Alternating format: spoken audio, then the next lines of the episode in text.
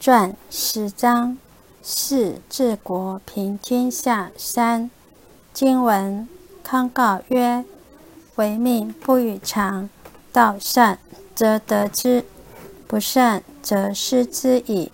楚书曰：楚国无以为宝，为善以为宝。就犯曰：亡人无以为宝，人亲以为宝。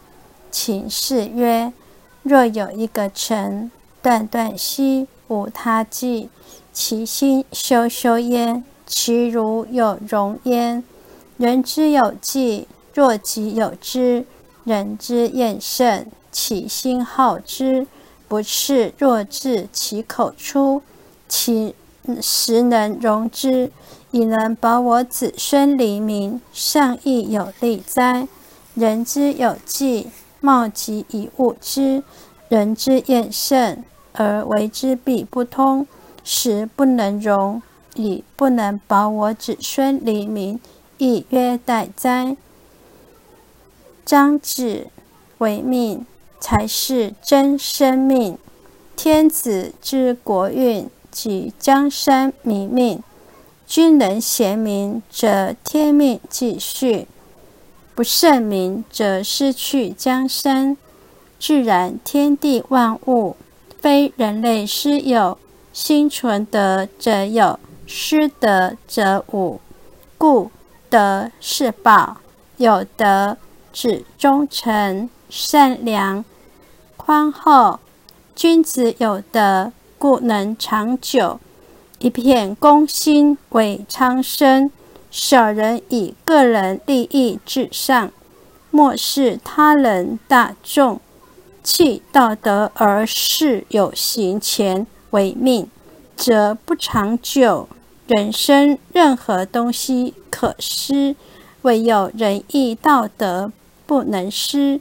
唯有大德使能万古永流传，德大才是水深之宝。身外之财是暂时且会消逝无疑的。康告曰：“为命不与常，道善则得之，不善则失之矣。”众论第十章的内容要义，不外讲述三个治国平天下的原则：一、协举之道；二、人事管理，三治财之道，要治国平天下，首先要求的是邪举之道，这是内圣。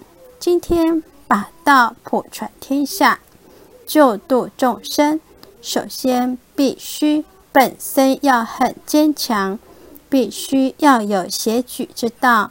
第二种方式是如何跟所有的道亲接近，用什么方法、态度才能够人我融为一体，共同负起上天所赋给我们的责任。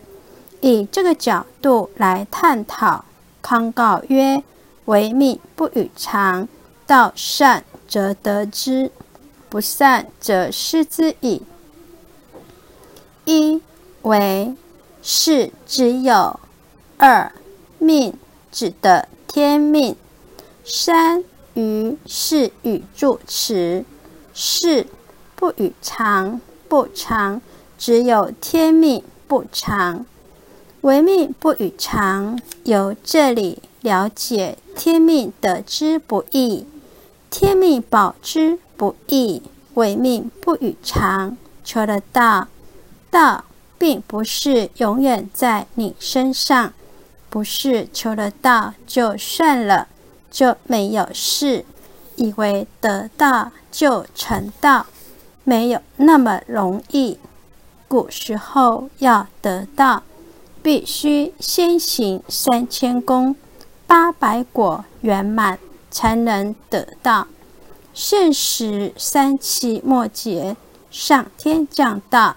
先得后修，所以求了道之后，要学道，来佛堂听道理。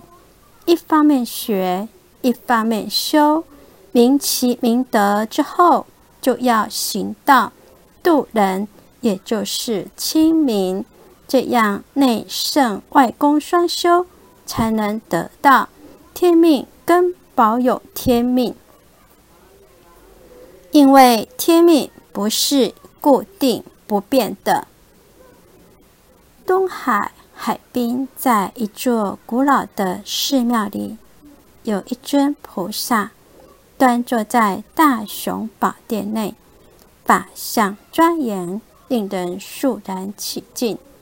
由于菩萨有求必应，因此专程前来祈祷的人非常多。有一天一早来了个流浪汉，他好奇地看着许多的人。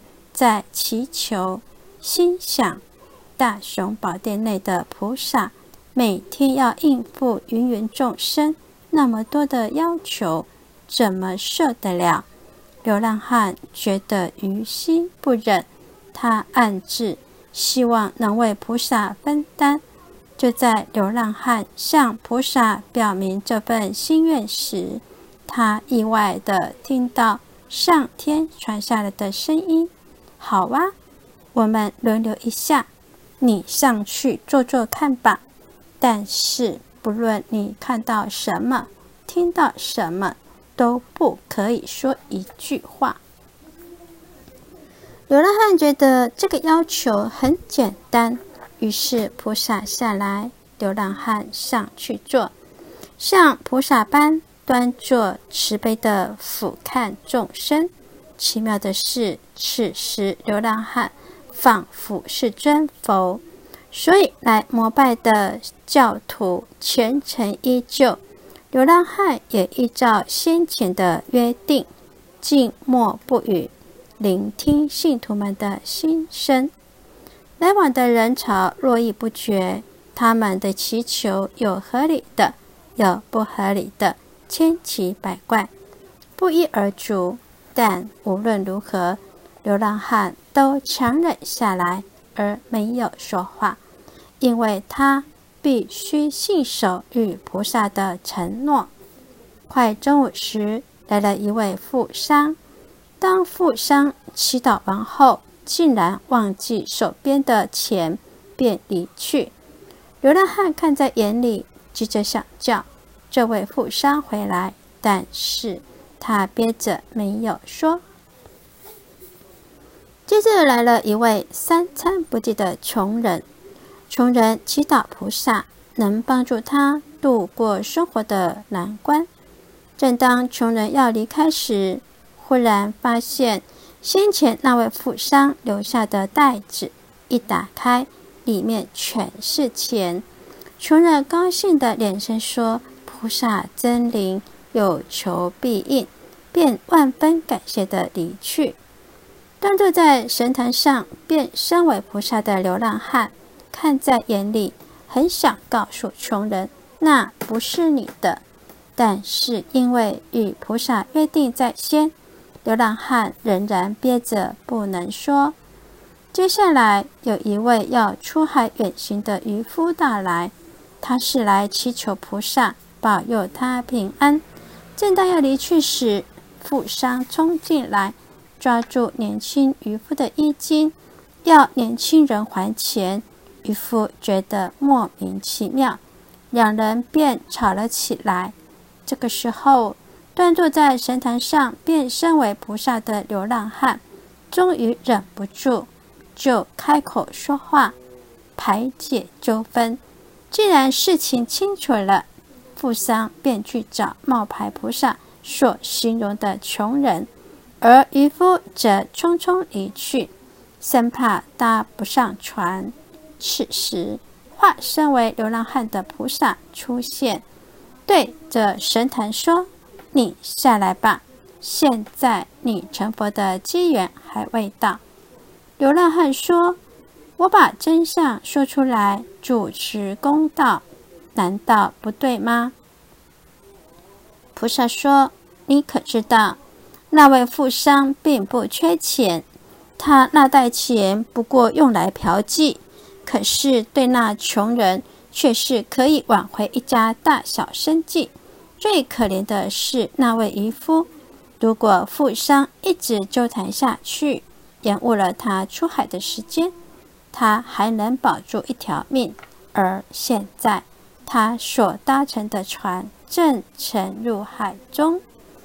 从以上的故事中透露，在现实生活中，我们常自认为怎么样才是最好的，但事与愿违。使我们亦不能平。我们必须相信，目前我们所拥有的是最好的安排，这样我们才能在圣经中感恩。不论顺境逆境，都是对我们最好的安排。若能如此，才能在顺境中感恩惜福，在逆境中依旧法喜充满。认真的活在当下。天命不常常保持在一个人身上。天命是谨慎、小心、替天办事的。如果失了德，天命就移转。举个例子，人生最重要的关键就在临终的那一念。为求道者，临终那一念是不能得到。清净正，过去历代的所有善知识、真修者、大禅师，他们一生的力量都在救度世人，都在讲经说法、行善、慈悲。他们亦在求得临终意念的清净正，因为这一个时刻。就是上升跟下坠的关键。善德之灵中那一念，可以得到清净正。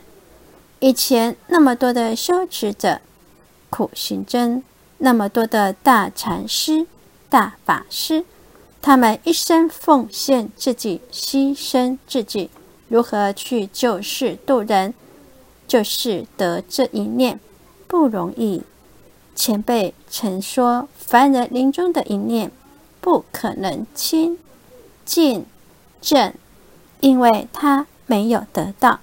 凡人结束人间的时候，就是宣布这一个人结束，就等于一家公司宣布结束营业。请问债主会不会来？结束的时候，债主冤念全部会产生。”所以会非常的恐惧，甚至会喃喃自语：“哎呀，我欠你的还没有还完吗？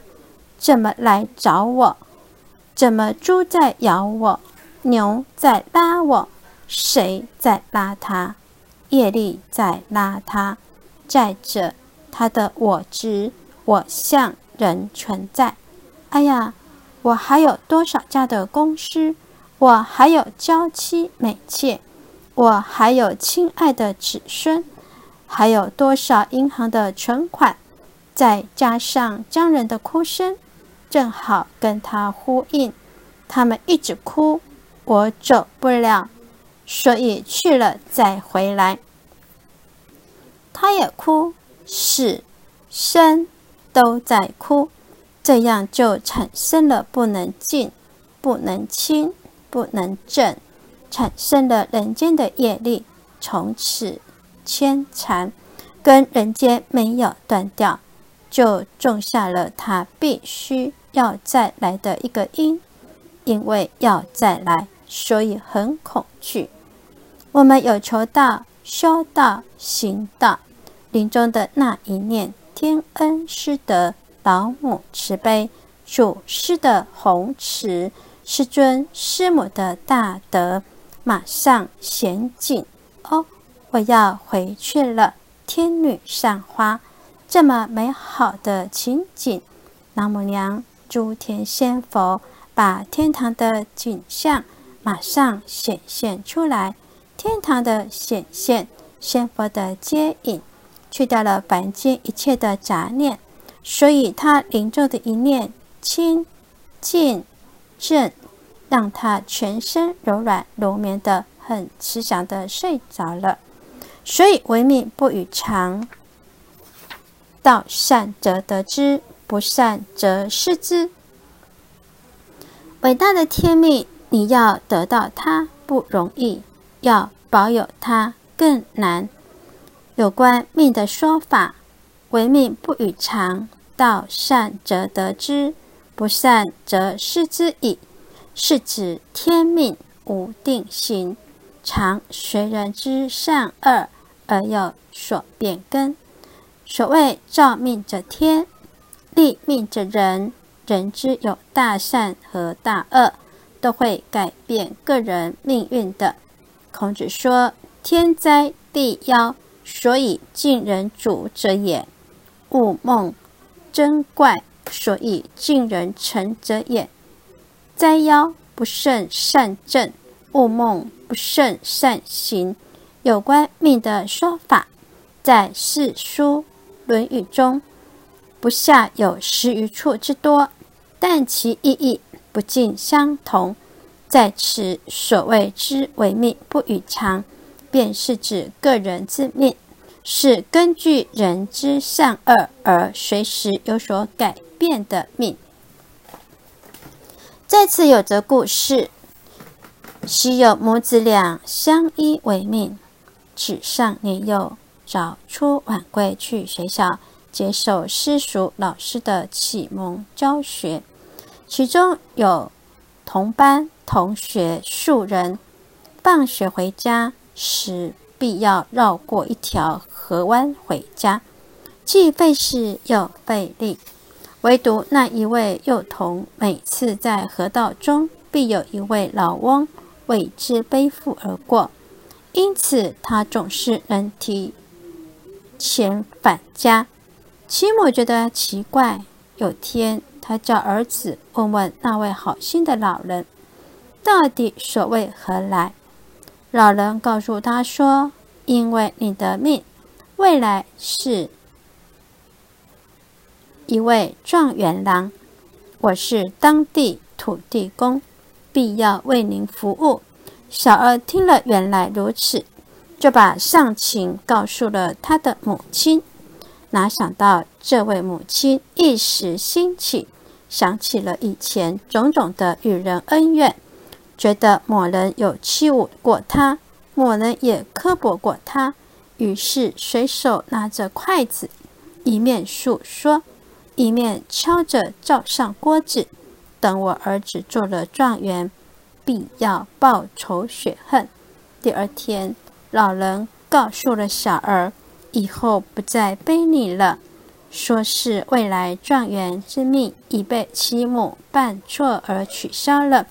这就所谓为命不与常。楚书曰：“楚国无以为宝，为善。”以为宝。楚书上楚大夫孙宇说：“楚国没有什么可以当做宝贝，而以善人当做宝贝。”他说：“楚国无以为宝，在楚昭王时有三宝：有金山之王、玉章之木、南海之珠。因为楚国在长江下游，土地肥美，物质丰富。”是鱼米之乡，物质享受太富有，但楚国的大夫却很强调楚国无以为宝。楚国这些物质都不是宝，为善以为宝，只有善，只有修道行道最珍贵，为善为宝。太上曰：欲修天仙者，须行一千三百善。地仙者三百善。楚书：楚国无以为宝，为善以为宝。有谓万般带不去，唯有业水身。出来有金银财宝何用？须有名大师，属姓王，未出家前在杭州当管理税务官，因住在江边，天天见无数的活鱼。被捕杀，心有所不忍，于是把每月薪资买鱼放生，时日一久，因薪资有限，但被捕杀的活鱼无限。于是他动用了国库的钱买鱼傍身。有次上级调查库银，他因无法归店，被判死刑。临刑，当大刀挥向他的头上时，刀竟断成三截。监斩官马上呈报前穆王，诛赦他的罪，并恢复官职。但他已看破世情幻灭，就出家为僧。后成道，这位就是净土中的第六代祖师。咒犯曰：“亡人无以为报，人亲以为报。”咒犯是晋文公重耳的母亲母舅。晋文公的父亲晋献公宠爱着他的另一位爱妾骊姬。对待他的母亲就没有那么疼爱，所以哥哥被父亲害死，他的舅父保护晋文公逃走，逃亡在外十二年，受尽了一切的痛苦，因为好像国破家亡，所以他自称亡人。等到父亲晋献公死了，他才回京，恢复了地位。之后舅父告诉他，亡人无以为报。你是亡人，流亡国外十二年，今已回来，不能骄傲。你一定要很谨慎小心。你是亡人，你流浪国外，不能以皇帝的儿子而自以为了不起，要以人亲为宝，仁德亲爱众生为宝贵。现在修道是看存心。在哪里，存心在名声地位，就失去了修道的意义。在道场上，才有机会互相成全，来理解，才能渐渐得到觉醒。不好的地方当作考验，好的地方要发扬。存则改之，无则加勉。